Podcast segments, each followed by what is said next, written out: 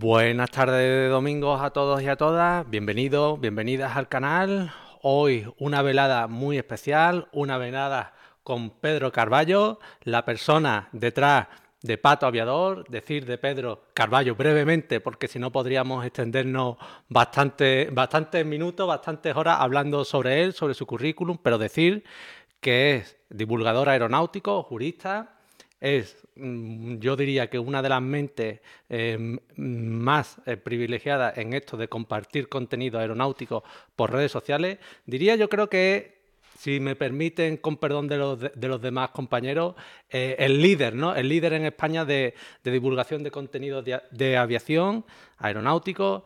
Y bueno, hoy está con nosotros. Yo le agradezco en primer lugar que esté y que nos acompañe esta tarde de domingo, porque la verdad es que nos espera una tarde muy, muy bonita. Pedro, bienvenido al canal, compañero.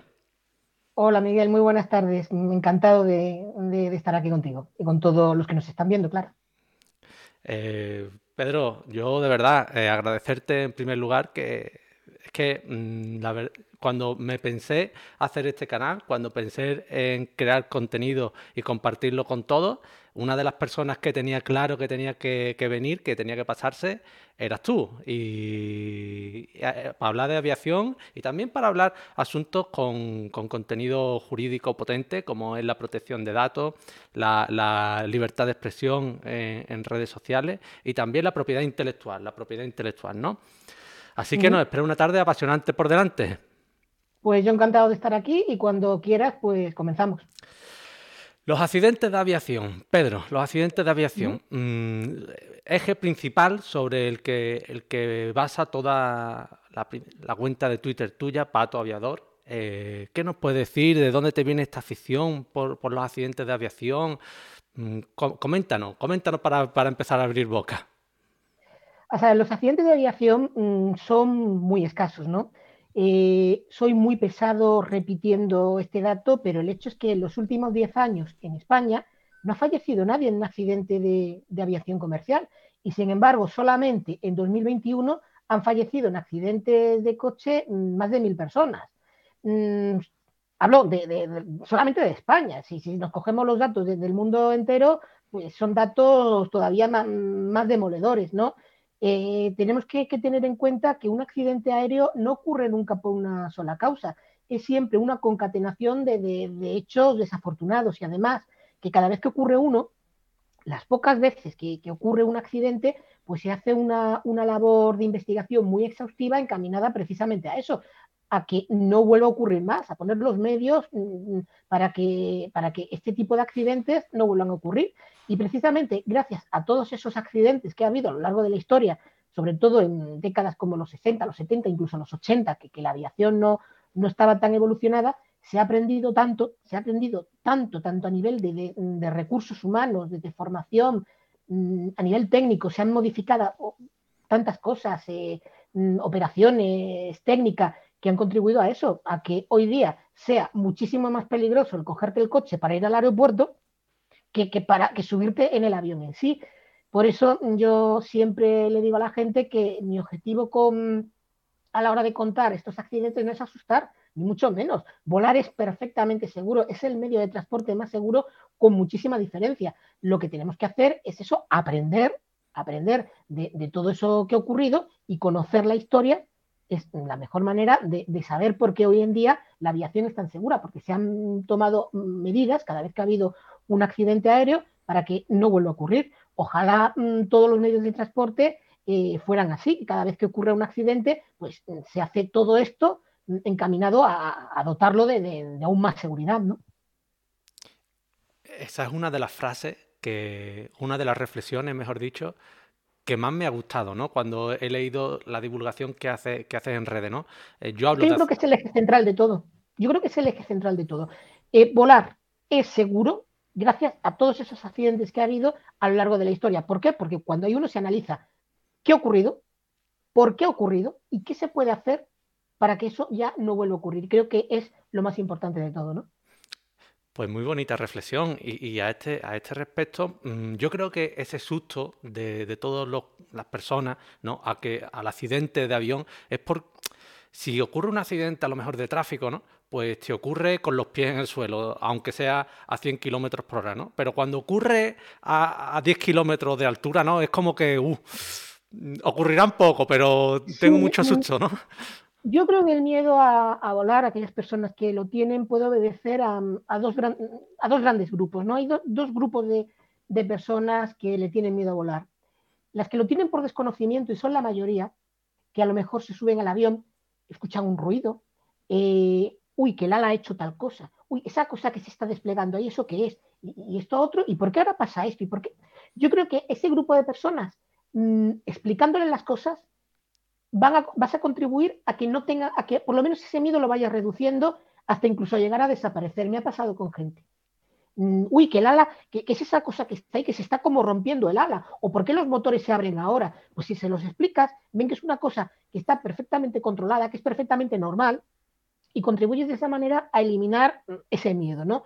Luego tenemos otro grupo, el de los aerofóbicos, que ya es una cuestión psicológica, y bueno, pues como todo, que son personas que solamente en el hecho de, entrar en el avión, pues a lo mejor ya tienen un ataque de ansiedad, eso a lo mejor ya necesita una respuesta, pues mm, por parte de un profesional, ¿no? Un psicólogo o lo que sea, porque son miedos, pues irracionales, es como el que como el que le tiene miedo a los espacios abiertos o como el que le tiene miedo a los payasos, son fobias irracionales y como tal hay que, tratarlo. Pero yo creo que el primer paso siempre debe de ser racionalizar los miedos y la mejor manera de, racionalizar esos miedos es saber por qué ocurre cada cosa eh, en un avión y que está todo perfectamente bajo control, ¿no? Y Pedro, mm, ¿te ha llegado a decir alguien, eh, mira, yo tenía miedo a volar, pero mm, leyendo tus hilos o escuchándote... ¿Sí? me lo han dicho y es muy gratificante, créeme, muy gratificante. Hay muchas personas que, tenían cierto miedo a, volar, que no sabía por qué ocurrían determinadas cosas durante algunas fases del vuelo o por qué en, el aterrizaje mm, pasa tal o en, el, despegue tal. Y mm, a la hora de, leer mis hilos les ha quedado muchísimo más claro qué es lo que ocurre desde que ellos se sientan en, en su silla hasta que el avión aterriza y la verdad es que les veo mucho más tranquilo y eso mm, es muy gratificante para mí, claro, porque esa es la idea. Mi idea no es asustar a la gente, es precisamente todo lo contrario. Pues es muy bonito eso, ¿no? Cómo de esa forma se puede cambiar la forma de ver la vida de las personas, ¿no? Así que, pues bueno, también enhorabuena en ese aspecto, Pedro. Se nota, se nota esa, esa cercanía que, tienes con, con la gente, ¿no? Procuro tenerla, sí. Mm, una cosa que tenía claro que no quería hacer con mi cuenta de Twitter es mostrarme inasequible o ni mucho menos. Yo todos los comentarios que me hacen mm, procuro, procuro contestarlos. No siempre puedo porque el algoritmo de Twitter ya sabemos cómo es y, muchos de ellos es que ni los veo. O sea que, la mayoría de la gente tiene que tener presente que, si me hacen una pregunta y no la conteste es porque no la he visto, no, no, es por otra razón, porque me gusta interactuar con la gente, creo que esa es la gracia de Twitter, ¿no? Mm, que sea un medio unidireccional en el que yo me ponga a hablar y, no recoja el feedback de los demás, pues no veo que tenga demasiado sentido. Por lo menos yo procuro no utilizar Twitter así. Pues ahora nos adentraremos más en esa cuenta de Twitter, nos irás desgranando algunas cositas que considero que son muy interesantes, pero sobre los accidentes de aviación, ¿de dónde te viene esta afición? Ya no solamente por los accidentes, sino por la aviación, la aeronáutica. Eh, ¿De dónde te viene? Pues seguramente es algo que me viene desde niño, ¿no? Mm, mis abuelos cuando yo era pequeño vivían en Cádiz y al principio hacíamos bastante la ruta Madrid-Jerez, mm, así que eso me hacía volar. Y desde entonces pues viene, me viene ese, gusto por, la aviación. Mm, luego también tenemos que tener en cuenta que los accidentes es algo que en los 80 eran desgraciadamente bastante habituales. Y yo siempre he pensado que el hablar de estos accidentes es una buena manera de dar a conocer mm, determinados conceptos relacionados con la aviación. Fíjate que yo cuando en mis hilos de accidentes procuro no hablar solamente del accidente en sí y de, sus causas, sino que me gusta también pues, aprovechar para explicar determinados conceptos, por ejemplo, que son los flaps, que son y para qué, los, para qué sirven los tubos de pitot, em, por qué un avión tiene que superar determinadas velocidades y, no puede volar a bajas velocidades, Mm, ese tipo de cosas, ¿no? ¿Y hay algún accidente de aviación en concreto que te haya llamado especialmente la atención? Me imagino, a ver, que todos tienen algo de interesante, pero el accidente de aviación con el que tú te quedarías. O sea, eh, impactarme, mm, me impactó mucho en la colisión que hubo en Barajas entre un DC-9 de, de, Aviaco y un, y un Boeing 727 de Iberia en el año 83. Seguramente me impactó mucho pues, por ser en España, por ser dos modelos de avión que, en los que yo viajaba bastante y por la forma en que se produjo también mm, debido a la niebla. Es el típico accidente que hoy en día, gracias a esas mejoras, hoy no podría producirse, ¿no? Mm, por culpa de la niebla, em, el avión el piloto de, de, Aviaco se confundió, confundió una calle de rodaje con lo que era la pista, mmm, circuló mal, eh, entró en la pista sin saber que estaba en la pista, en ese momento estaba despegando un Iberia y, la visibilidad era prácticamente luna y colisionaron, ¿no? Es uno mm, de los accidentes que he tratado tanto en mis hilos como en mi libro y, bueno, pues me impactó mucho. A posteriori, bueno, pues también me ha, me ha, impactado mucho, yo creo que como a todo el mundo, el, de por, por, haber ocurrido en España, ¿no? También me ha impactado mucho, a pesar de no ser accidentes, sino actos deliberados, tanto lo de las Torres Gemelas como el de German Wings. Mm, son cosas que siempre te quedas, pues, pensando, ¿no? Eh, pero bueno, mm, la idea es esa, mm, coger los accidentes, analizarlos y ver qué medidas se, se pueden tomar para que ese tipo de accidente no vuelva a ocurrir más. Respecto a los actos deliberados, eh, he visto que te has pronunciado sobre ello en distintas entrevistas e incluso he llegado a leer, creo, y si no me corriges, ¿no? que no te gusta mucho eh, hablar sobre ello porque tu finalidad es divulgativa, aprender de uh -huh. los accidentes, y, que no te gusta comentar estos actos terroristas o actos deliberados. ¿no? Eh, pero yo creo que también se puede aprender mucho, ¿no? No, es que no me guste comentarlos, es que realmente mmm, no entran dentro de la categoría de, lo que yo hago de explicar accidentes. En un accidente, pues como te decía antes, siempre ocurre por una concatenación de causas. Aquí no ocurre por una concatenación de causas, ocurre porque un desequilibrado mmm, o un terrorista le, le, da por hacer la puñeta a los demás. Mm, creo que son cosas radicalmente diferentes y hay pocas enseñanzas de cara al futuro podemos aprender, ¿no? Por eso no, no entra dentro de, de, de, lo que considero lo mío, pero, pero vamos, no tengo ningún problema en, en hablar de ellos. Claro, claro, eso es, eso es importante también, ¿no? Uh -huh. Es decir, sabiendo cómo actúan esta gente, también podemos evitar que, que sucedan actos como estos, ¿no? Y... y, mira, al hilo, de eso, al hilo de eso que estás comentando, respecto al, a la tragedia de German Wings, mm, yo siempre digo que, bueno, que, no lo meto en la categoría de accidente, que es un acto deliberado, tal, pero mmm, hace un tiempo una persona en Twitter me hizo una reflexión que creo que lleva cierta parte de razón, y es que mmm, ahí falló algo, falló el factor humano, falló el hecho de dejar a un copiloto que tenía problemas mentales, no haberlo sabido detectar a tiempo y que eso hiciera que estrellara el avión. Visto así puede tener razón, es un fallo y probablemente Germanwings y otras aerolíneas hayan aprendido muchas cosas de muchas cosas de eso mm, en ese sentido. O sea, en ese aspecto, pues mmm, no es lo que yo considero accidente stricto sensu, pero podríamos meterlo en la categoría de accidente también, ¿no? Falló algo, falló el factor humano. Pues me alegra esas reflexiones que muchas veces son tan profundas. ¿eh? Eh, dice, vamos a hablar de temas mecánicos, de temas, pero cuando se empieza a profundizar en la cuestión, adquieren unos matices muy existenciales y muy, muy bonitos. Sí. Muy tristemente bonitos, ¿no? Y, y, Pedro, a mí también me gustaría comentarte que me ha apuntado aquí el tema de, de, los pilotos, ¿no? Mm, porque claro, la tecnología avanza y cómo influye con la modernidad las actuaciones de los pilotos. ¿Son más relevantes? ¿Siguen siendo relevantes? ¿Cómo, cómo se encarga? Siguen siendo muy relevantes porque mmm, ha cambiado también la formación de los pilotos para adaptarse a las nuevas tecnologías y han cambiado las operaciones. Mmm, muchas fases del vuelo están totalmente automatizadas. Por ejemplo, en determinados aeropuertos, determinados aviones pueden aterrizar solos perfectamente. De hecho, se suele utilizar en condiciones de, visibilidad nula. Pero tenemos también que tener en cuenta la importancia de los pilotos cuando las cosas no van con, no, no, rigen con normalidad. Eh, la inteligencia artificial está muy avanzada, eso es verdad, pero una cosa que un ordenador a día de hoy no puede hacer es improvisar y muchas veces los pilotos tienen que improvisar en base a su experiencia debido a que las cosas pueden no estar saliendo como deberían. ¿Puede un ordenador hacer eso? Cuando esas cosas que, se dicen de, sustituir a los pilotos por un ordenador o, incluso mm, eliminar la figura del copiloto y dejarlo todo a una sola persona. Yo creo que aún estamos muy lejos de todo eso. La importancia de los pilotos es capital en un vuelo comercial.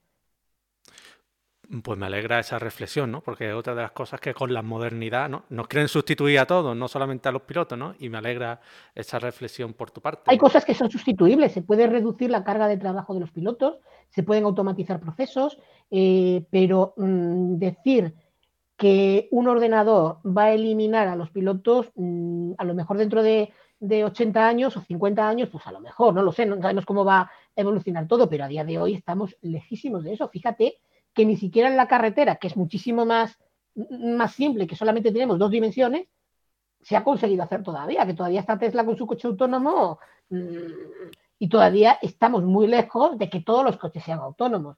Yo creo que como expectativa está bien, pero vamos, vamos a ser realistas que, que todavía estamos muy lejos de todo eso, ¿no? Pues dicho queda, me alegra esas precisiones. Vamos a aprovechar también que creo que hay algunos comentarios por aquí. Eh, saludar a toda la gente que nos está escuchando, que, veo que son muchos y que están comentando por el chat. Palabras bonitas de agradecimiento, ¿vale? Y, claro, eh, lo que dicen aquí, lo que apuntabas, Pedro, del accidente de German, bueno, del incidente de German Wing, ¿no? Que a raíz de eso se llevaron a cabo medidas, también lo apuntan. De la catástrofe de German Wing, dejémoslo ahí. Vale. Y José Moreno también pregunta por aquí, que son compañeros de Ingetax, consultarte por favor sobre las periciales eh, de parte sobre los accidentes aéreos. Me imagino que serán periciales. Eh, sí, me imagino que se refiere a la, parte, a la parte judicial. Bueno, mm, es una parte diferente eh, que podríamos hablar también de algunos, de algunos accidentes, pero que yo no suelo hacer. Yo suelo centrarme más en, la parte, en los aspectos técnicos, ¿no? Evidentemente, mm, cuando hay algún tipo de accidente, también se abre un procedimiento, judicial pues para, para buscar las correspondientes responsabilidades, ¿no? Pero mm, si bien es algo que también podríamos comentar, mm, no es algo en lo que yo suela, detenerme, ¿no? La investigación judicial, pues digamos que lleva un camino muy diferente al que lleva la investigación civil, y para lo que trato de explicar, pues no me parece especialmente interesante. Pues dicho, dicho queda, Pedro. Si te parece, vamos a cambiar de pantalla. Como vamos a hablar, el siguiente tema va a ser sobre tu cuenta de Twitter, ¿vale? Tu famosa cuenta de Twitter ya tenemos en la pantalla, eh, donde todo el mundo, efectivamente, Pato, Pato Aviador, esa, esa cuenta de Twitter que aprovecho y voy a poner los enlaces para que quien quiera pueda entrar a su página web personal, pedrocarballo.es, y también a su link tree, ¿vale? Tenéis los enlaces en el chat para que quien quiera pueda verlo y, echar un buen, un buen rato, porque la verdad es que yo lo he estado ojeando y se aprende. Y gracias a todos los que estáis siguiendo el canal. Pedro, volvemos la cuenta de Twitter. Explícanos un poquito el origen de esta cuenta de Twitter, de esta para mí fantástica cuenta de Twitter, esos hilos de los miércoles sobre accidentes de aviación, cómo nace esa idea. Coméntanos. Pues mira, eh, como, muchas cosas, surge por casualidad. Eh, estábamos en, en plena pandemia, en el confinamiento, yo tenía una cuenta de Twitter con mi nombre real y sigue estando por ahí muerta de risa, con 1.400 y pico seguidores, mm, no es algo que, utilice mucho. Y todo el mundo me decía que era una cuenta muy aburrida, que era casi una cuenta institucional. La verdad es que la utilizaba pues, para publicar muy de vez en cuando mm, temas relacionados con mi trabajo, pero poco más, casi para lo que más la utilizaba era pues para leer contenido de otros, ¿no? Y bueno, pues mm, yo te digo, en, media, en plena pandemia, en pleno confinamiento, pues estaba muy aburrido, como creo que lo estábamos la mayoría, ¿no? Y me da por abrir una cuenta anónima. Más que nada, pues por sentirme un poco más libre a la hora de, comentar también temas de actualidad, ¿no? Y la cuenta la abrí con el nombre de este señor, el tío Gilito. La primera cuenta era la del tío Gilito. Y yo no pensaba hablar de aviación ni, ni, nada por el estilo, más que nada porque pensaba que esto era algo que nos gustaba cuatro frikis, que, realmente mm, la mayoría de la gente no, mm, no tenía estas inquietudes, ¿no? Y de lo que más hacía era pues comentar eh, temas relacionados con el derecho, con, temas de actualidad, por eso mis primeros seguidores pues eran casi todos juristas, ¿no? Y bueno, pues cuando llego a los 727 seguidores, digo, bueno, voy a hacer un hilo sobre mi avión favorito, que es el Boeing 727. Y gustó muchísimo, yo no me lo esperaba. Llegué a los 747 seguidores y digo, bueno, pues voy a hacer uno sobre el Boeing 747. Y empecé, pues, de vez en cuando hablar de aviación, de una manera muy simple, sin, tampoco profundizando demasiado. Un día estaban emitiendo por una cadena de televisión eh, la película Sally. Y un tuitero pues, me, pregunta, pues, lo típico, que cómo de realista es esa película, que si se corresponde lo que hicieron los pilotos con lo que realmente pasó, que sí, por qué el avión esto, por qué el avión lo otro. Y se me ocurre, bueno, ¿por qué escribir un hilo? Fue un hilo muy breve, de los primeros que, creo que fue el primero que hice, eh, sobre el accidente de el, amerizaje en en el río Hudson. Y bueno, pues yo no me lo esperaba, pero eso fue una auténtica locura. Ya te digo, me seguían 700 y pico personas y llegué casi al medio millón de visualizaciones con, ese hilo, ¿no? Y dije, bueno, veo que ha gustado. Pronto se cumplía el aniversario de la tragedia de los rodeos, que sigue siendo a día de hoy el accidente más grave de la historia de la aviación en número de, víctimas, ¿no? Y pregunto, ¿os gustaría un, hilo sobre esto? Y todo el mundo, sí, sí, sí, algo. Bueno, pues hice el hilo de los rodeos y eso ya fue pues, tremendo, ¿no? Eh, llegó a 900 y pico mil visualizaciones. Ojo, que, me seguían 700 y pico personas. ¿eh? Y claro, pues la gente empezó a seguirme, a seguirme, a seguirme. Mm, empecé pues a, Eso empezó a crecer casi en progresión geométrica. Y bueno, bueno, pues veo que ya a la gente le gusta, pues voy a ponerme a escribir hilos de, accidentes aéreos. Y a partir de, entonces, pues me puse a, escribir hilos pues cada, cada semana, todos los miércoles. Y llegó un momento en que ya me seguía bastante gente y como que tener una cuenta con el nombre del tío Gilito, pues como que no era demasiado serio para, mm, teniendo en cuenta que, el contenido que yo quería aportar era un contenido serio, ¿no? Así que, pues como todo el mundo, mucha gente no decía el tío Gilito, sino decía eh, el pato volador, el pato aviador, no sé qué, pues, dije, bueno, pues vamos a cambiarlo. El, vamos a ponerle pato aviador. Cambié el nombre de la cuenta y bueno, pues hasta ahora. Esa es el, la historia de, de la cuenta a lo mejor no tiene el glamour que esperabas, pero esa es la historia.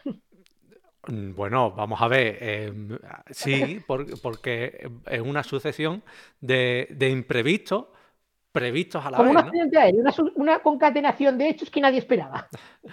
Sí, sí, porque. Eh, pero, eh, ¿el pato fue porque tenías la figurita o te has comprado la figurita después? No, la figurita me la compré a posteriori. La figurita es que, vi, es que vi a mi amigo Paco López, mm, que es comandante de Iberia, con una en el avión, y dije, ah, pues mira, esta podría ser una buena imagen para la cuenta. Y hay una tienda en Madrid, en la Plaza Mayor, que venden patos de, de todas las profesiones, me acerqué por ahí y compré la, figurita del pato. Y desde entonces es la imagen de marca. Pues me alegra, me alegra que, tú te pensarías que hay una estrategia de marketing intensa. Nada, ¿qué va? Ha salido todo por casualidad.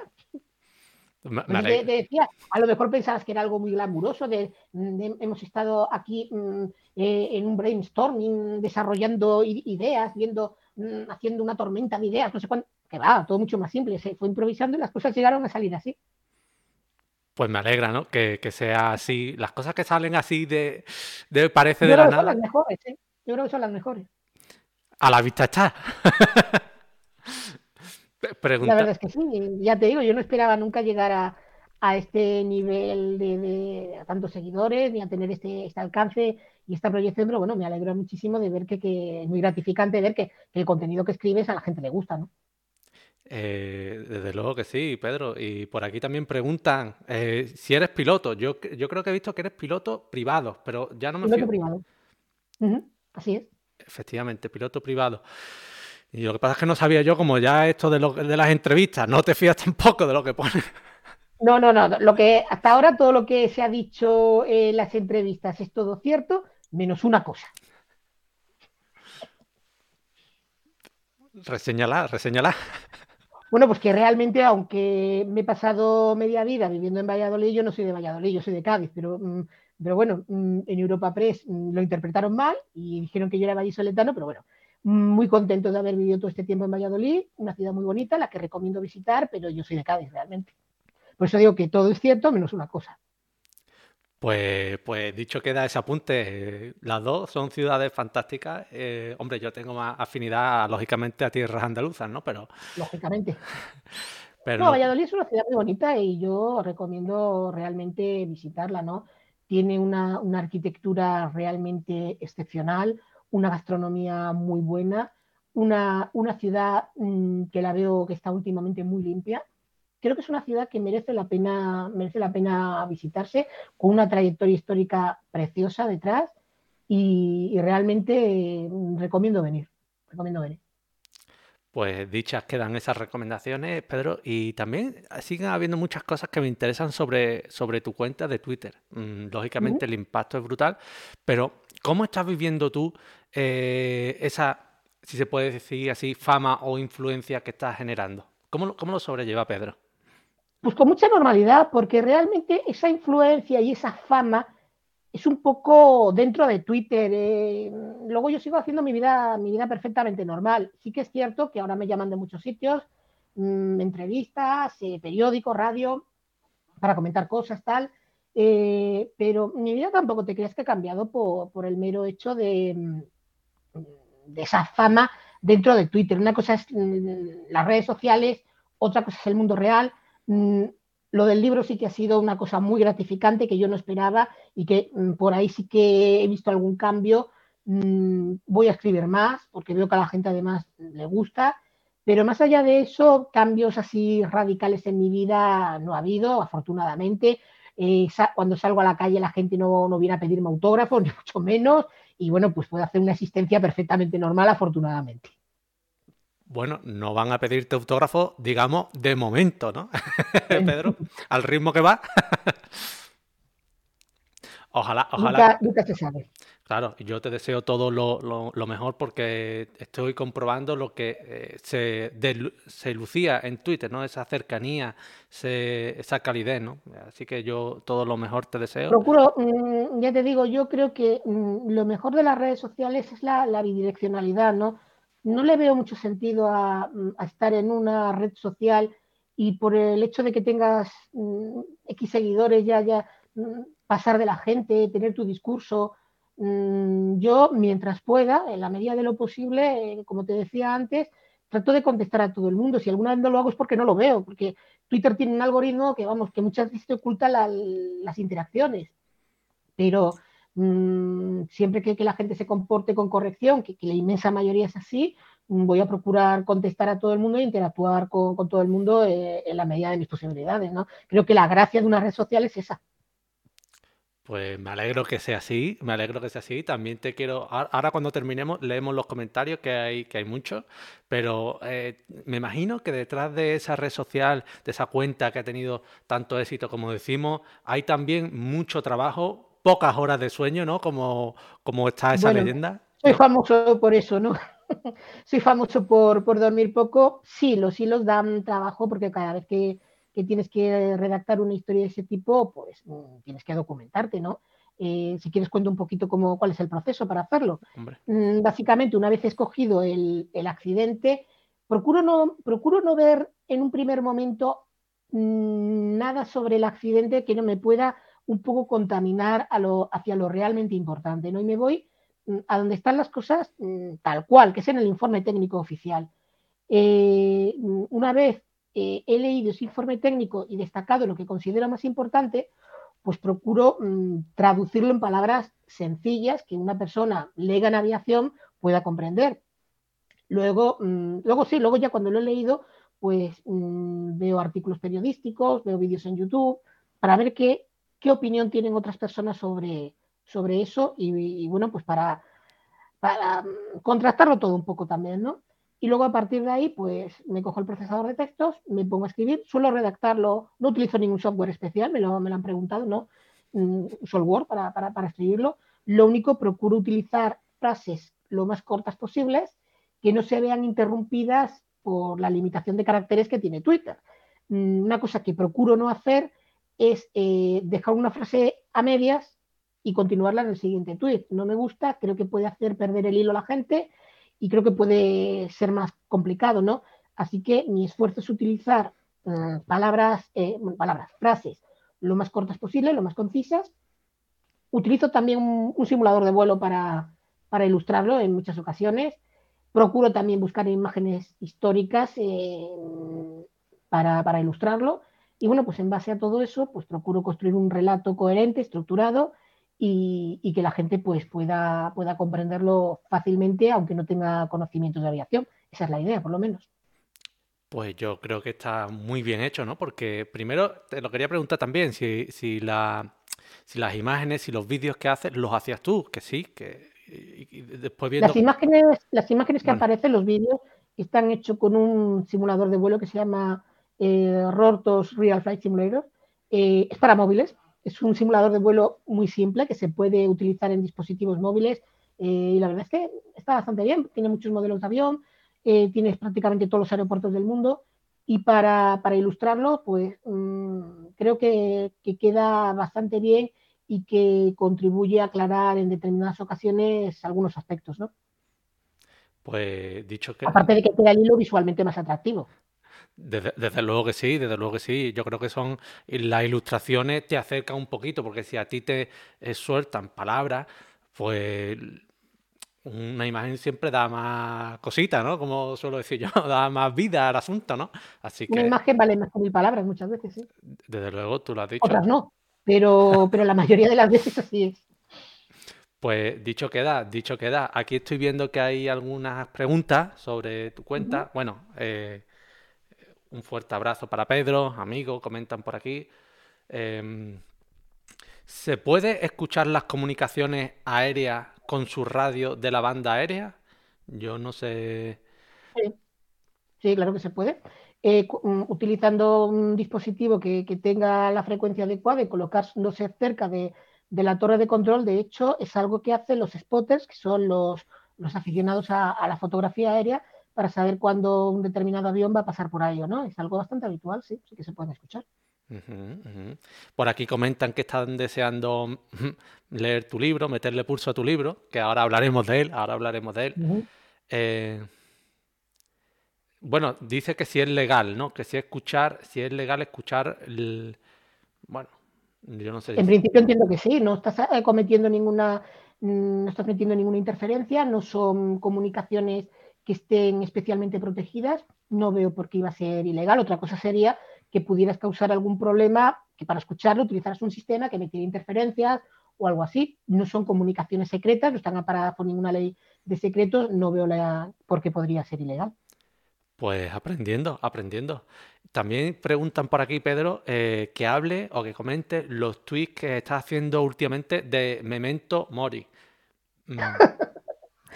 no es más que una broma no hay que tomárselo como, otra cosa, ¿no? Eh, siempre empiezo mm, haciendo a lo mejor una reflexión por la mañana, en plan, si tú, todo lo que quieras, pero recuerda que vas a morir como todo el mundo, ¿no?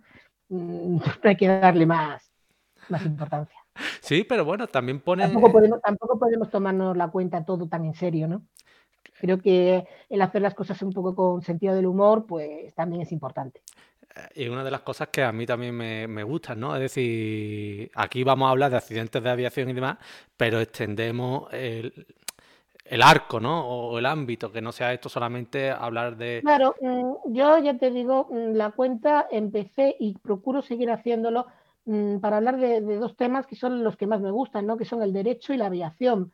Procuro también gastar bromas, ¿no? Creo que, se puede ser riguroso, se puede ser serio cuando toca ser riguroso y cuando toca ser serio, pero mm, hay momentos también para todo y, creo que, una de las cosas que resulta muy atractiva a, mucha gente de mi cuenta es esa cercanía y, el utilizar pues, pues, bromas de vez en cuando, ¿no?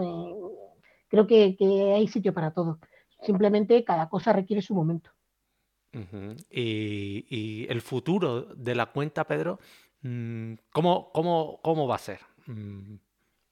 Yo no tengo nada planeado. Yo de momento mm, pienso seguir haciendo, pienso seguir haciendo los hilos cada miércoles. Pienso seguir hablando de aviación cuando toque. Pienso seguir hablando de derecho también cuando toque. Pienso seguir respondiéndole a la gente todas las dudas que puedan tener y que yo pueda, y que yo pueda responder. Tampoco lo sé todo, dentro de mis posibilidades. Y bueno, pues no tengo otro futuro pensado para, la cuenta. Es una cuenta que está ahí, que de, la manera en que la estoy gestionando a la gente en general le gusta y bueno, pues seguiré, seguiré en esta línea. Pues me alegro, me alegro que así sea, me alegro que así sea. Y también te, es que veo que están preguntando muchas cosas por el chat y me da pena dejar alguna pregunta. Dice por aquí, ¿por qué no hablas, por qué no comentas también los accidentes de helicópteros? No sé si esa Pues posibilidad. porque no entiendo demasiado de helicópteros. Y una cosa que desde luego no me gusta hacer es hablar de lo que no sé. Mm, Yo cuando un tema no lo controlo lo suficiente como para ponerme a hablar de él, procuro obviarlo y dejarlo pues a, a personas que realmente sepan del tema, ¿no? No, no es una cosa que a mí eso de que se hace tanto en redes sociales, de que todo el mundo tiene una opinión sobre todo. Bueno, pues no, yo hay muchísimas cosas sobre las que no tengo opinión y sobre las que prefiero no opinar porque creo que no tengo conocimientos suficientes para hacerlo. Y decir cosas que lo único que van a hacer es llegar a confundir a la gente o... Hay que tener en cuenta que con 60.000 seguidores casi que tengo mmm, cualquier cosa que digo llega a mucha gente y que mmm, tienes que tener un poco de cuidado con lo que dices, un poco por responsabilidad. No, no, no te puedes poner a decir una cosa de la que no estás seguro y decir, bueno, ala, aquí yo suelto esto y ya está. No, a mí me gusta hablar mmm, de lo que sé, de lo que conozco, me puedo equivocar como todo el mundo, pero por lo menos mmm, procuro hablar de, de, lo que conozco.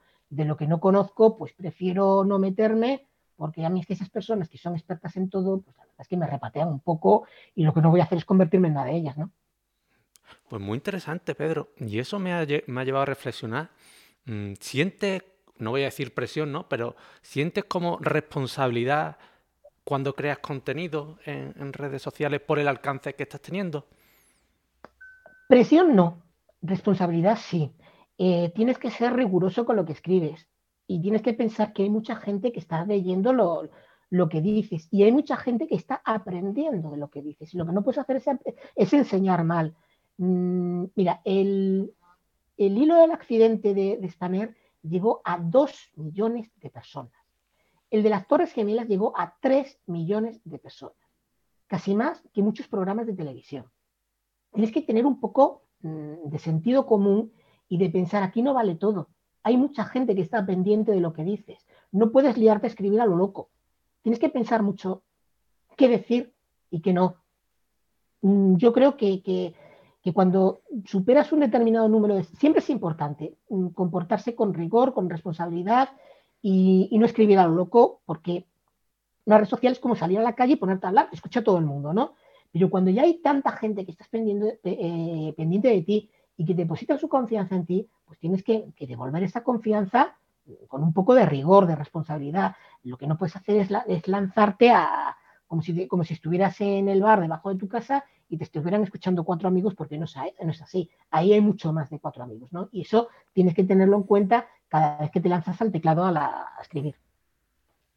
Muy interesante y muy bonita reflexión, Pedro, y la cual no queda otra nada más que compartirla, ¿no?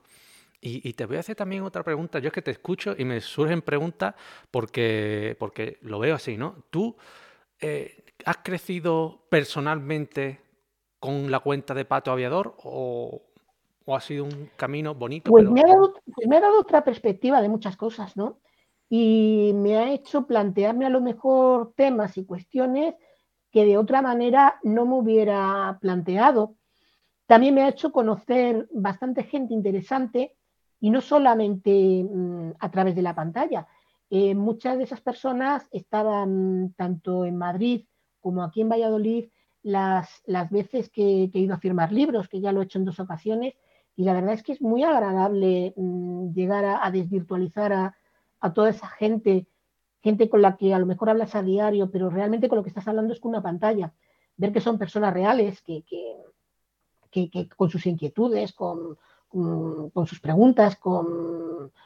Realmente es muy interesante eh, llegar a, a conocer a, a, tanta gente y además gente diferente de, de, de, de, todas las profesiones. En ese sentido, te puedo decir que, que, tanto la cuenta como el libro me ha resultado muy gratificante. Pues dicho queda, dicho queda. Eh, muy, muy bonitas reflexiones y es verdad que, que esa faceta ¿no? de conocer a la persona detrás de, de, la pantalla, detrás de un nick, detrás de un apodo, pues bonita, ¿no? Es bonita y, ahí está esa experiencia. Y más tú, que, que, has llegado a tanta gente, a tan un público tan amplio, Tiene que ser interesante, ¿no? Tiene que ser interesante. Muy interesante y muy gratificante además, ¿eh? Pues Pedro, yo por mi parte eh, podemos mm, pasar la página sobre la cuenta de, de, Twitter, ya ahí veremos por dónde seguirá, seguro un camino bonito y próspero, y hablar sobre tu libro. Algo espantoso está a punto de ocurrir. Eh... Ahí lo tenemos. Segunda edición ya. Pues, mm, ¿qué quieres que te comente? Si quieres te comento un poco cómo surgió lo del libro. Sí, y, te voy a decir una cosa. Eh, el título es bueno, no, es buenísimo, porque a mí no se me suelen quedar los títulos de nada, pero a veces es que lo tengo grabado a fuego. ¿eh?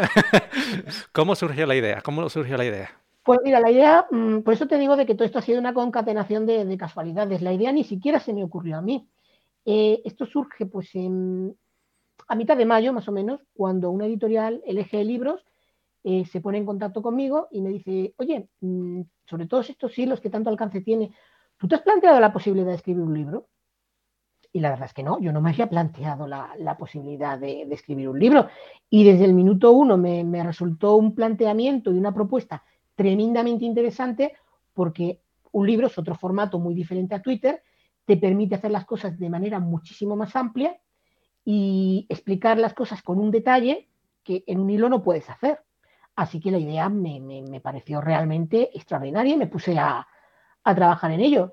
Eh, recopilé 25 accidentes e incidentes aéreos, mm, algunos ya los había publicado en Twitter, otros mm, son totalmente novedosos y los que estaban publicados en Twitter los amplié mucho. Mm, aproveché para explicar cosas que en Twitter no, no había podido explicar.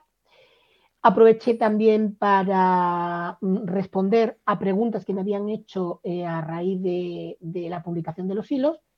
Y bueno, creo que quedó algo muchísimo más amplio y muchísimo mejor que, que esos hilos, ¿no? De hecho, desde que mm, terminé el libro, ahora hago los hilos un poco de otra manera y seguramente a raíz del éxito que ha tenido, pues va a haber segunda parte y ya lo iremos anunciando, ¿no? Habrá un segundo volumen de, algo espantoso.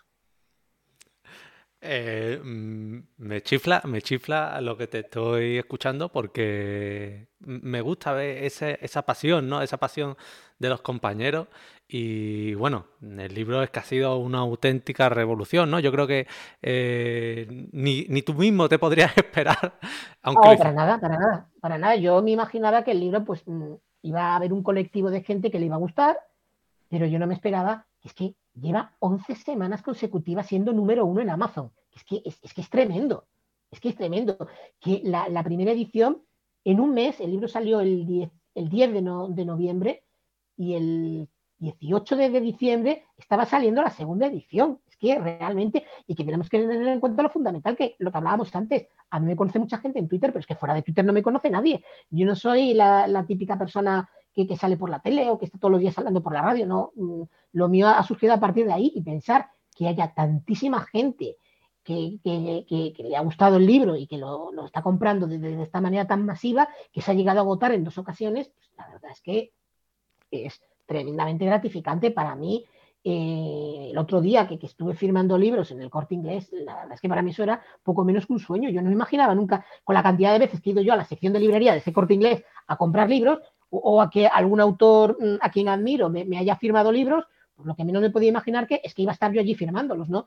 Es algo que me ha cogido totalmente de sorpresa y que, bueno, pues que me anima a escribir más libros, que, que los haré, ya lo creo que sí. Bueno, eh, aprovechar que voy a pasar otra vez los enlaces donde podéis acceder tanto a los links de Pedro como a la página web y donde se puede adquirir el libro. Algo espantoso está a punto de, ocurrir. Y ese título, Pedro, eso, dime que hay alguna estrategia de marketing detrás porque como me diga que ha sido fruto de la improvisación, me vengo abajo. O no la hay, te tienes que venir abajo porque realmente no la hay. Esa frase pues es un poco una coletilla que yo utilizaba en, todos mis hilos y lo sigo utilizando, ¿no? Cuando parece que las cosas se están poniendo así un poco tensas, porque hay que explicar las cosas con rigor, pero para que resulte el relato atractivo también le tienes que dar un poquito de, dramatismo, ¿no? Y bueno, pues eh, siempre escribo, pues los pilotos no pueden siquiera imaginar que algo espantoso está a punto de ocurrir. Es algo que lo puse en, un hilo ya hace mucho tiempo, a la gente le gustó la frase y bueno, pues empecé a, reutilizarla y ahora es algo que, sale tanto en todos los capítulos del libro como en, como en todos los hilos, ¿no? Y a la editorial le pareció interesante pues ponerlo como, utilizarlo como título. A mí al principio me parecía un poco largo, pero la verdad es que mm, queda bastante mejor que si el título fuera simplemente catástrofes aéreas o accidentes aéreos o una cosa así que a lo mejor quedaba, pues, no sé, un poquito soso, ¿no? La verdad es que creo que sí, que le da bastante gancho al libro este título. Bueno, un título y, ¿Y, nos puedes adelantar cuándo tienes prevista la fecha de segundo lanzamiento? Yo es que no, la verdad no. Pues no te lo puedo adelantar por una razón muy sencilla, no lo sé. Eh, estoy barajando algunas fechas, pero también depende de un poco del comportamiento que, siga teniendo este libro. Y también estoy preparando también algo que mm, tiene mucho que ver con la aviación, que creo que a mis seguidores le va a gustar mucho, pero no es precisamente de accidentes, es de otra cosa, relacionada con los aviones y que creo que a la gente le va a gustar mucho. Eso seguramente para, para primavera pueda estar en los kioscos digo los kioscos, perdón, en, las librerías. Ya nos has dejado ahí. ya estoy dándote una primicia. Bueno, bueno, me alegra, me alegra que sea así. Ya... A la primavera, en las librerías habrá algo nuevo relacionado con la aviación, escrito por un servidor. Me alegra, que así sea. A ver, si tiene, a ver si tiene la mitad del éxito que ha tenido esto. La segunda parte la habrá, pero mm, la segunda parte de algo espantoso saldrá, pero saldrá un poquito más adelante pues estaremos pendientes y la verdad es que yo te auguro, porque la verdad es que le ponen mucho entusiasmo, una cosa novedosa, enfocada también desde un prisma, es que cuentas una historia. Mm, en los hilos que cuentas una historia. Es una historia realmente, por eso te digo que hay que combinar un poco eh, el rigor con meterle a lo mejor cierto dramatismo mm, que, necesita toda historia para, para ser atractiva, ¿no? Si lo contamos de una manera pues plana, pues puede ser algo bastante soso. Creo que hay que darle un poquito de, jugo a, la cosa. Pues me gusta, me gusta lo que estoy escuchando y, gracias por adelantar esa primicia en el canal que, ya, que ya nos quedamos con eso que es importante. ¿eh? Tenía, eh, tenía, pensado decirlo desde hace unos cuantos días, pero dije, bueno, vamos a aprovechar la, entrevista que me va a hacer Miguel para decirlo. Pues dicho que... Dando, ya iré dando más detalles poquito a poco, que las cosas hay que darlas un poco dosificadas. Sí, sí, sí, estás aprendiendo de los tiempos, ¿no? de, las redes sociales, de las publicaciones. Me gusta, me gusta, Pedro, me gusta. Por aquí también comentan por el chat, ¿no? Eh, bueno, la última pregunta que he visto, porque han escrito más, pero la última que estoy viendo. ¿Qué aspectos legales se deben tener en cuenta para hacer fotos a tráfico civiles, incluyendo, bueno, eso mm, eh, podemos abordarlo también más, más adelante, porque ahora vamos a entrar en un punto de vista eh, de la charla jurídico, ¿no? Jurídico, que también, hombre, estando en el canal hay que hablar de temas jurídicos. Y, Por supuesto. Y, teníamos pensado varios, ¿no? La libertad em, de expresión en redes sociales. Mm, Pedro, Hoy en día eh, hay mucho revuelo con esto de la libertad de expresión en redes sociales y yo lo primero que te quería comentar es cómo está esa libertad de expresión en Twitter, ¿no? que es tu, nicho, ¿no? Tu, red social fuerte, potente, donde te has desarrollado. ¿Cómo está esa libertad de expresión en las redes sociales? ¿Qué nos puedes comentar? Pues muy complicada. Es un tema complicado ya de por sí, ¿no? Pero por ir mm, estructurando un poco y poniendo las cosas en orden, tenemos que tener en cuenta que cuando nosotros nos hacemos una cuenta de Twitter, o de Facebook o de Instagram, porque al fin y al cabo es todo lo mismo, ¿no? Lo que estamos haciendo es adhiriéndonos a un contrato. Estamos formalizando un contrato de adhesión. No sé si quieres que expliquemos un poco lo que es para, los que puedan no saberlo. Un contrato de adhesión, al contrario, que un contrato que podemos redactar tú y yo, porque yo te pueda querer vender, por ejemplo, mi coche, es un contrato en el que tú te tienes que adherir a, lo que yo pongo en él eh, sin potestad ni capacidad para modificar ese contrato el típico contrato de adhesión es el contrato de suministro eléctrico, el contrato del agua, eh, el contrato de, nuestro operador telefónico. Son unos contratos que nos pone nuestra, que nos pone la empresa por delante y que nosotros, si estamos de acuerdo, lo firmamos. Y, si no estamos de acuerdo, no lo firmamos. No podemos negociar nada, ¿no? Bueno, el Tribunal Constitucional ya se ha pronunciado eh, sobre este tema en, las redes sociales, lo hizo respecto a una reclamación que hubo con, con Facebook, una demanda que llegó a, fue bastante, bastante compleja y ya determinó que los contratos, esos famosos términos y condiciones, son contratos de adhesión. O sea, no es algo que, pueda venir yo aquí eh, diciendo, sino es algo que, es así, ¿no? Y bueno, pues a partir de ahí, ¿qué debemos de tener en cuenta? Vale. Eh, mucha gente dice que las redes sociales son plataformas, que son empresas privadas y que están legitimadas pues, para poner las normas que quieran. ¿Vale? Entonces, yo que soy una... Yo, por ejemplo, constituyo una empresa, eso sería una, empresa privada, yo ahora mismo voy a contratar a un trabajador y como puedo hacer lo que quiera, pues puedo decirle a ese trabajador que trabaje 60 horas a la semana y pagarle 300 euros al mes.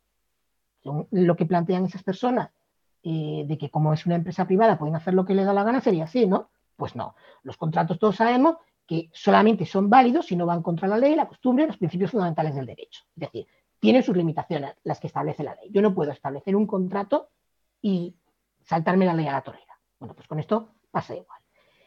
Las redes sociales son plataformas, plataformas de contenido que se rigen por lo establecido, en el caso de, en el caso de España, por la, por la famosa LSSI. Ahora mm, se está preparando otra normativa, que luego hablaremos de ello si quieres, pero en este momento se están rigiendo por una ley de 2002, que es la Ley de Servicios de la Sociedad de la Información y el Comercio Electrónico, y en el caso de Estados Unidos se, se rige por una ley que se llama Ley de Decencia de las Comunicaciones. Vale. ¿Qué dicen esas leyes respecto al tema de la libertad de expresión? La ley americana es más taxativa en ese sentido. Habla de la neutralidad que deben de tener eh, las redes sociales. Es decir, un periódico, un medio de comunicación, tiene su propia línea editorial eso lo asumimos todos y es perfectamente legítimo. Y como tal, es civilmente responsable por las cosas que publica. Pero en los años 90 mm, se plantea una cosa en Estados Unidos y es, los foros, que son un poco los antepasados de, las redes sociales, son responsables por el contenido que, publica, que publican sus usuarios. Bueno, en ese momento era algo nuevo y había pues una, grandes dudas sobre ese tema. Y el tema, pues en Estados Unidos, que ya sabes que además se judicializa todo, pues llegó a los tribunales. ¿Y qué dijeron los tribunales? Pues que mm, las redes sociales podían tener, las redes sociales de aquella época, los foros, podían tener dos caminos. Tener su propia línea editorial o bien tener una cierta, no una cierta, ser neutrales, ¿no?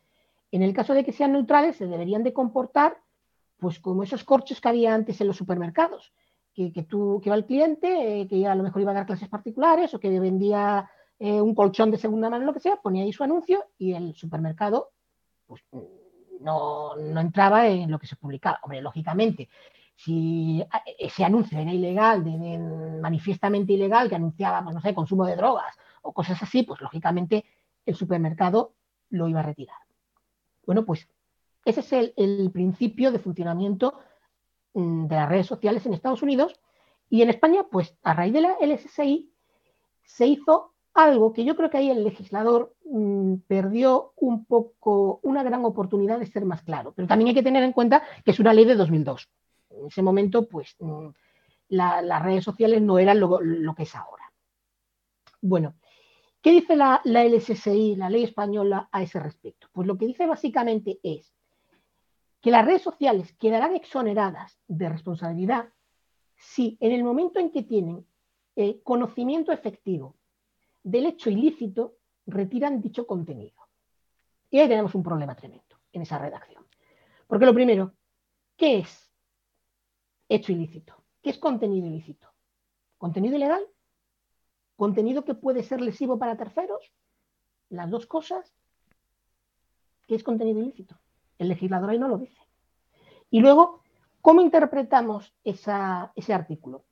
Hay personas que hacen una interpretación en su contrario, es decir, las redes sociales solo podrán retirar aquel, aquel contenido que sea ilícito.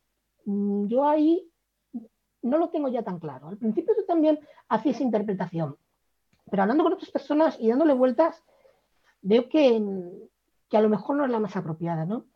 Mm, puede una, una red social retirar contenido?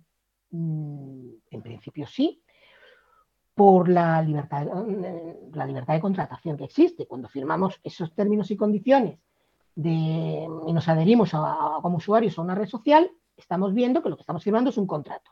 Y en un contrato se puede limitar eh, el contenido que, la red social quiere ver publicado en él. Por ejemplo, yo veo lógico que Instagram, por ejemplo, no quiera contenido para adultos. Podemos discutir más o menos las cosas, pero si Instagram no quiere contenidos para adultos, ya hay otras redes sociales donde se puede publicar contenidos para adultos. en principio, en principio, no debería vulnerar la libertad de expresión de, los usuarios, en principio. Luego, vemos que no está, luego veremos que no es tan simple. Al mismo tiempo, Instagram o Twitter o lo que sea, también puede decidir que, no quiere otro tipo de contenido, a pesar de que ese contenido sea legal. Ahora bien, ¿dónde empieza el problema para la libertad de expresión? Muchas personas dicen que si una red social concreta no admite determinado tipo de contenido, nos podemos ir a otras. Bueno, sí, es verdad, pero tenemos que tener en cuenta el nicho que alcanzan esas redes sociales. Por ejemplo, ¿alguien se imagina a un fotógrafo que no pudiera promocionar su contenido en Instagram? ¿Alguien se imagina a un político que viera limitada su acción y no pudiera publicar eh, en Twitter. Lo hemos visto hace poco con un partido político español que nos podrá gustar más o menos, pero es legal. Y mientras ese partido político sea legal y sus mensajes sean legales, aunque no nos gusten, no nos gusten, tiene todo el derecho del mundo a publicarlo. Y si una red social está eliminando esos mensajes o está limitando la, la capacidad de ese partido político de publicarlo, y más en periodo electoral, como ocurrió, pues a mi entender, esa red social está vulnerando la libertad de expresión de esas personas, que, repitamos, nos puede gustar más o menos, pero no es contenido ilegal. Así que, mm, no sé quién decía que eh, precisamente libertad de expresión en lo que consiste es en permitir que los demás digan lo que quieran, aunque nos moleste. Es muy, es muy sencillo el, el decir, mm, bueno, es que este contenido, no sé qué, no sé cuánto, no, no, vamos a ver. Todo el mundo tiene derecho a expresarse como le dé la gana. Mm, sean determinados partidos políticos extremistas, sean determinados políticos populistas o sean determinadas personas que consideran que, la pandemia es una farsa. Tienen todo el derecho del mundo a decirlo y a creerlo. Y ¿Puede una plataforma como es Twitter, Instagram, Facebook limitarlo? Como está claro que puede, pero desde mi punto de vista no debería. Y desde mi punto de vista, y yéndonos al aspecto legal, creo que eso es lo importante, podrían estar cometiendo un incumplimiento contractual, podrían estar vulnerando las propias leyes, perdón, las propias leyes, las propias normas que ellos mismos han fijado en el contrato con el que nos hemos adherido a ellas. Y yo lo que he hecho mucho de menos es que haya resoluciones judiciales en este sentido, porque claro, alguien le cancela su cuenta de Twitter, le, le borran un determinado mensaje. No merece la pena ir al juzgado por esto. Hombre, pues a lo mejor sí merece la pena ir al juzgado por eso. Y a lo mejor sí que sería bueno que algo tan universal como se han convertido las redes sociales, mm, los, tribunales españoles dijeran hasta dónde pueden llegar y hasta dónde no pueden llegar. Porque es que mm, tenemos que tener en cuenta que la sociedad ha permitido algo muy peligroso, que es dejar Internet en manos de cinco o seis empresas. Y eso es muy peligroso, porque si permitimos que mm, las normas internas de esas empresas eh, rijan lo que se puede publicar y lo que no se puede publicar, estamos en una dictadura de facto. Lo que pasa es que esa censura no va a venir como es tradicionalmente de los estados, va a venir de empresas privadas, que creo que aún peor, porque mm, a, los gobiernos, pues, eh, estados democráticos, si no nos gusta, lo podemos quitar y poner otro. Pero a ver, mm, ¿cómo quitamos a, a Mark Zuckerberg o, a Jack o, al que esté ahora de, de Twitter? ¿no? Que es un tema muy, muy, muy complejo. Y creo que me he enrollado muchísimo, no sé.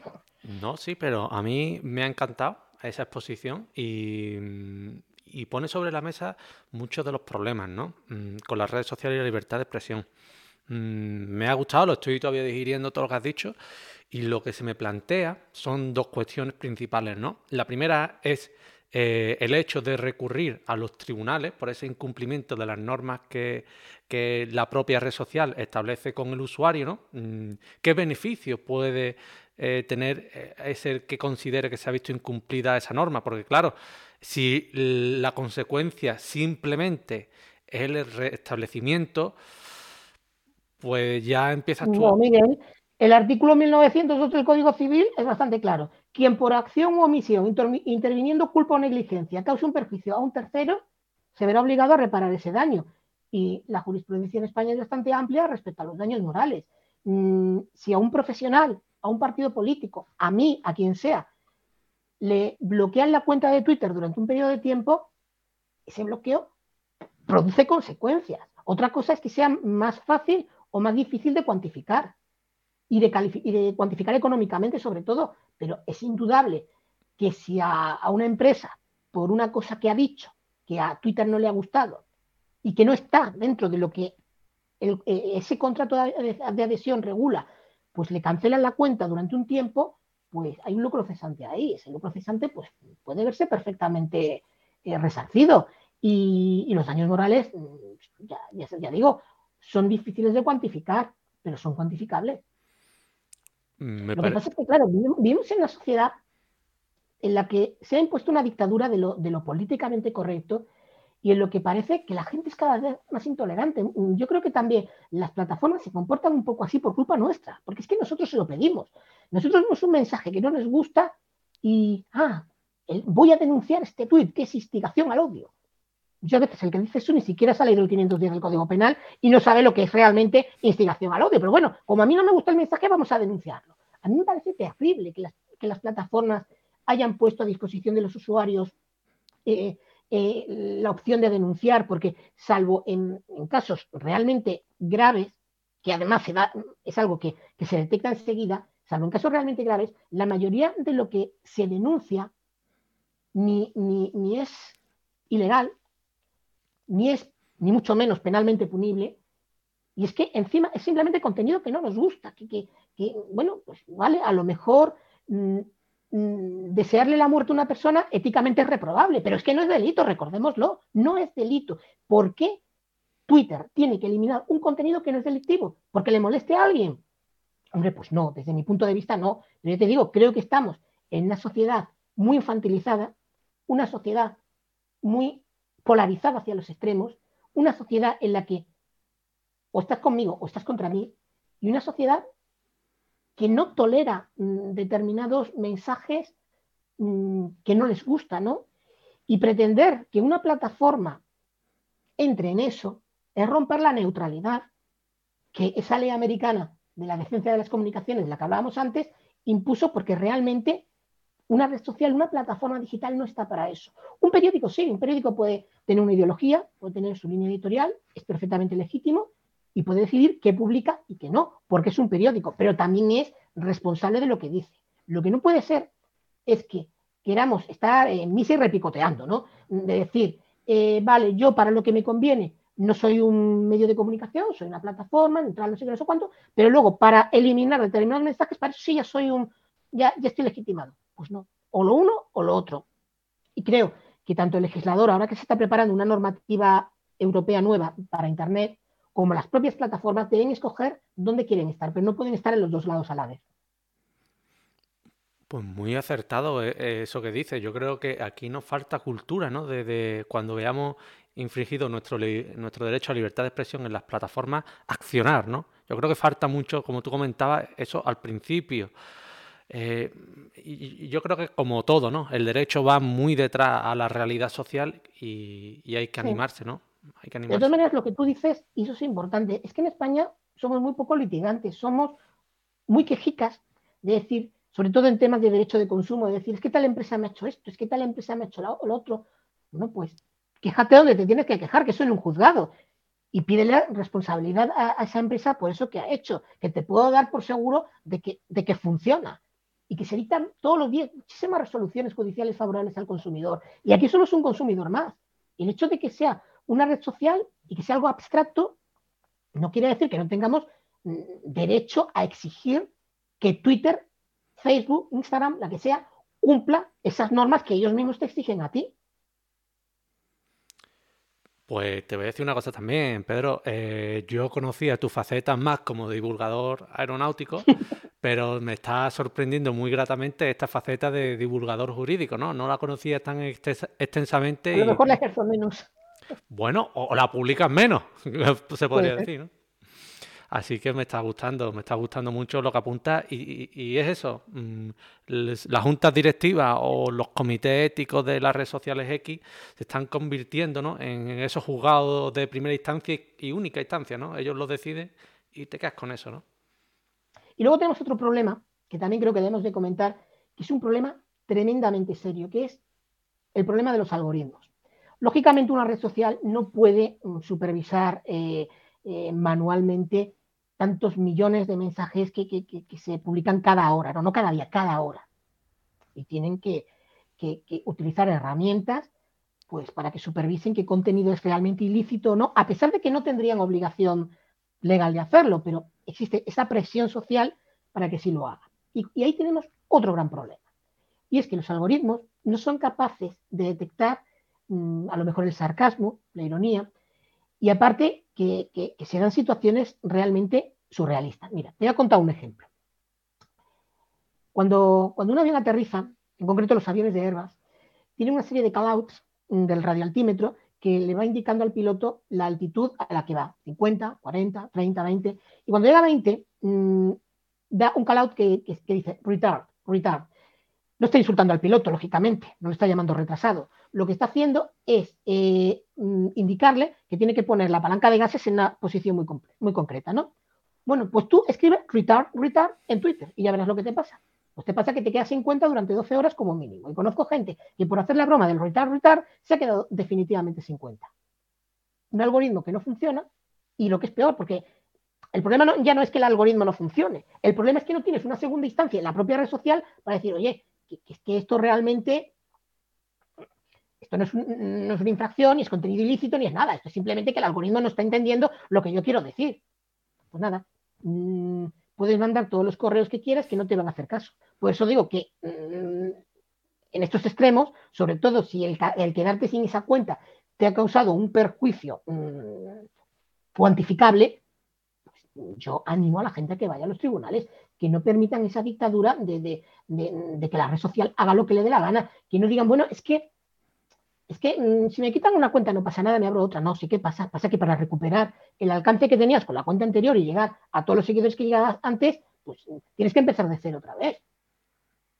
Vamos, yo veo que, es un tema que no se le está dando la importancia que realmente tiene, que hay gente que vive literalmente de las redes sociales, que todo su sustento lo tienen de ahí, que todos sus ingresos lo, lo, tienen de ahí, y que permitamos un clima de inseguridad jurídica en el que una red social puede saltarse a la torera sus propias normas y, eliminar una cuenta solamente por el hecho de que le da la gana y que tú no puedes apelarlo, pues la verdad es que me parece realmente intolerable.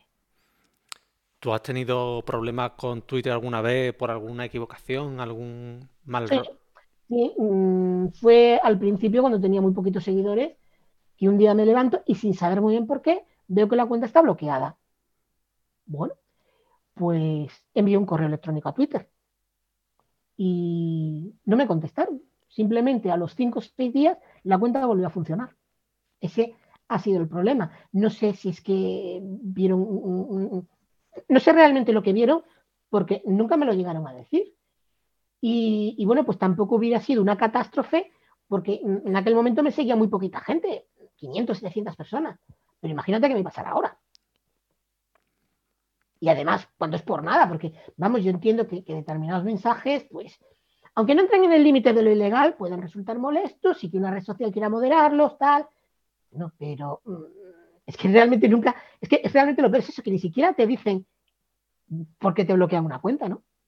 Es realmente una cosa tan, tan, tan surrealista de, decir, sí, aquí tienes un contrato de adhesión, fírmalo, estas son mis normas, pero es que luego, ojo, si tú pones unas normas, los primeros que tienes que cumplirlos sois vosotros. Pues dicho queda, me, me alegra que al final terminara sin mayores sustos aquella trifulquita, ¿no? Con, con Twitter. Un susto que quedó nada, pero bueno.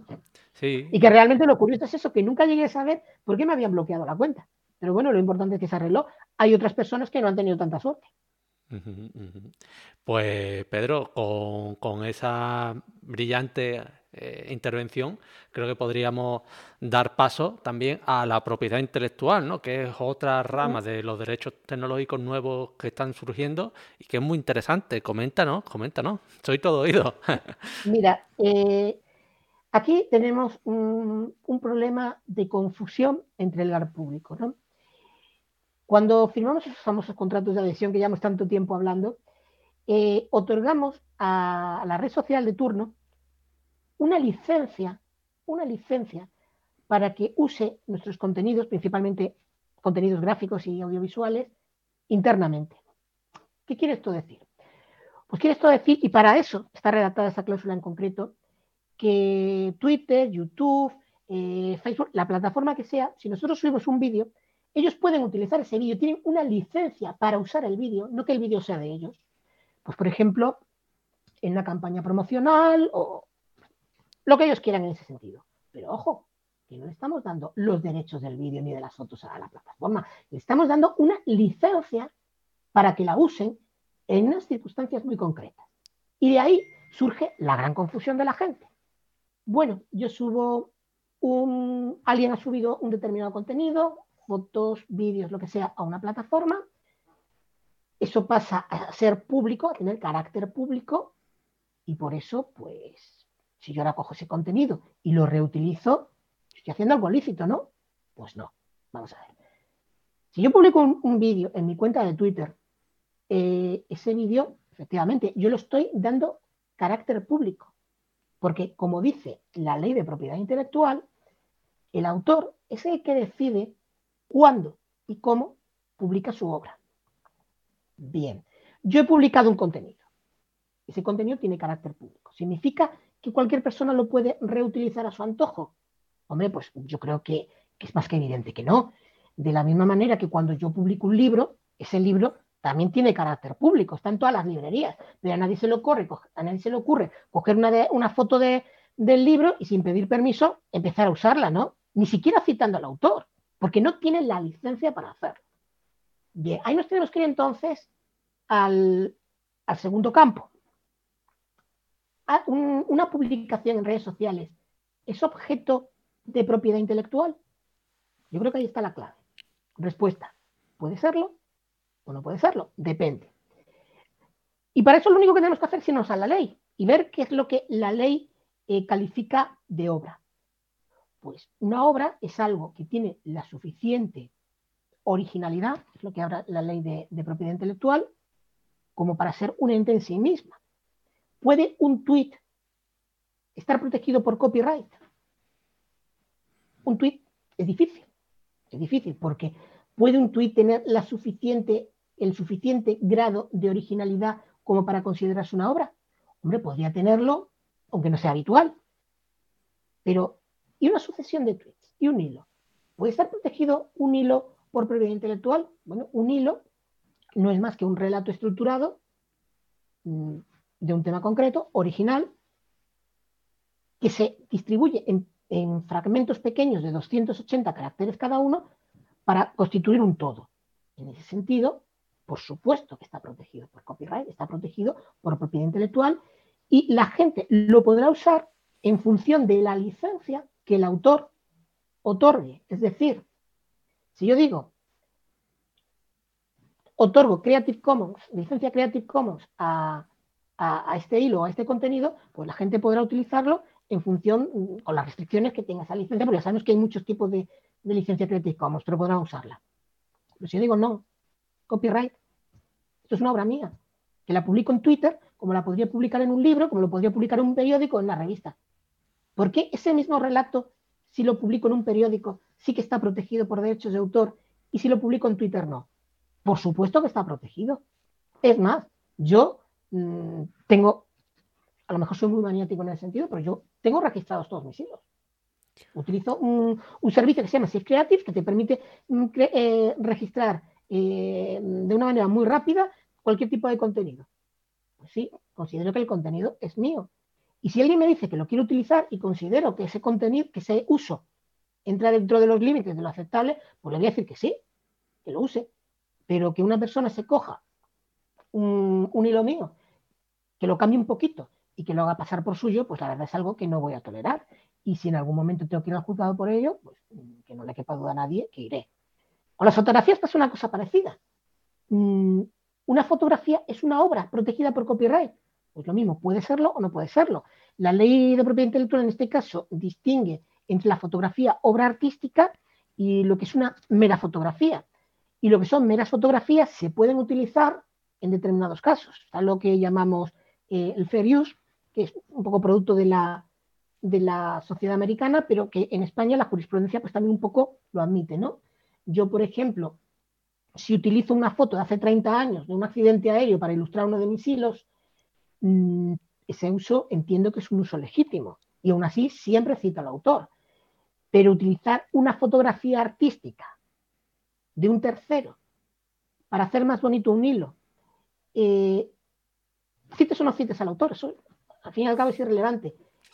Mm, sin pedir permiso, pues entiendo que es una vulneración grave de la propiedad intelectual de ese autor, independientemente de que ese autor ya haya publicado esa foto en, otra red social o en su página web, porque volvemos a lo mismo. La ley establece que es el autor quien decide cuándo y cómo se distribuye su obra. Pues mm, me parece muy interesante todo lo que has dicho, Pedro, y lo estoy asimilando. Mm, veo que aquí también han comentado varias cosas, ¿no? Pero me gustaría preguntarte, Pedro, vamos a ver. Eh, el tema de tus hilos, ¿no? Mm, porque aquí me gusta el caso concreto. ¿Has tenido alguna vez algún problema de, que alguien haya intentado usurparte sin permiso? Eso, hombre, usurparte no sería el término jurídico correcto, ¿no? Pero que te haya intentado... Plagiar. Plagiar. Plagiar. sí, ocurrió, ocurrió, una vez con, un, periódico. Eh, pero bueno, mm, es que además mm, fue tan descarado que es que copiaban frases literales, incluso una frase en la que había una errata, la copiaron tal cual. O sea que es que no es decir, porque claro, eh, el patrimonio de, la historia no pertenece a nadie. Eh, cada cual es muy libre de, ahora mismo coger el accidente de, Barajas, eh, de, los rodeos o el que sea, y redactarlo, pero redactarlo a tu manera. Lo que no puedes hacer es. Hombre, hay cosas que lógicamente van a quedar exactamente igual. Si haces una transcripción de, la caja negra, pues tienes que, ponerlo tal cual y en eso pues van a coincidir. Eh, pero la forma en cómo tú estructures un relato u otro, pues mm, depende de tu capacidad y de tu estilo a la hora de redactar. Mm, yo creo que, una cosa muy distinta es que ahora mismo entre yo en, una web determinada y me encuentre con, con, el relato de barajas, el de Spanner, lo que sea, hecho pues a su manera, lo cual es perfectamente normal, legítimo y de todo. Y otra cosa es que me encuentre frases copiadas al pie de la letra. Lógicamente no es lo mismo. Y el hecho de que se haya publicado en Internet y tenga carácter público no quiere decir que tú puedas hacer lo que quieras con ese, con ese texto o con esa imagen o con lo que sea. Mucho ojo a eso de, ir a, Google Fotos. Eh, ah, mira, esta foto me gusta, la voy a usar en mi blog. No, no, es perfecta, es completamente ilegal. Eh, el, el autor de esa foto puede pedirte que la retire, e incluso si se pone a malas, pues puede llevarte al juzgado y pedirte daños y perjuicios, ¿no? Porque es que, vamos, eh, volvemos a lo que decíamos antes. Una cosa es lo ilegal y otra cosa es lo delictivo. Que tú no tengas ánimo de lucro a la hora de publicar una foto que no es tuya, hace que no sea delito, pero no le quita que sea ilegal. Por supuesto que es ilegal. No será delito, pero es ilegal. Pues muy interesante. ¿Y se puede saber, eh, Pedro, si no es mucho ahondar, eh, cómo accionaste con este periódico? No, al final la cosa no, llegó a nada, porque, porque vamos, tampoco, mm, tampoco me, convenía hacerlo en ese momento. Mm, me dio una proyección que, quizás me viniera bien en, ese momento, pero vamos, es algo que a lo que tampoco le, le voy a dar demasiada importancia, porque creo que quedó, que quedaron ellos en evidencia, ¿no? Yo. Y también me parece muy interesante el tema de proteger los tweets. La verdad es que no sabía que se podían y, me alegra que tengas esa precaución porque lo estaba pensando. A ver, en principio no es necesario, porque la ley española, al contrario que la norteamericana, no, existe un no, exige un registro previo de las obras. Es decir, mm, si yo ahora mismo publico un libro y no lo registro, pues mm, y alguien me lo plagia, yo no voy a tener ningún problema eh, si acudo a los juzgados porque me bastará con acreditar que yo soy el autor, ¿no?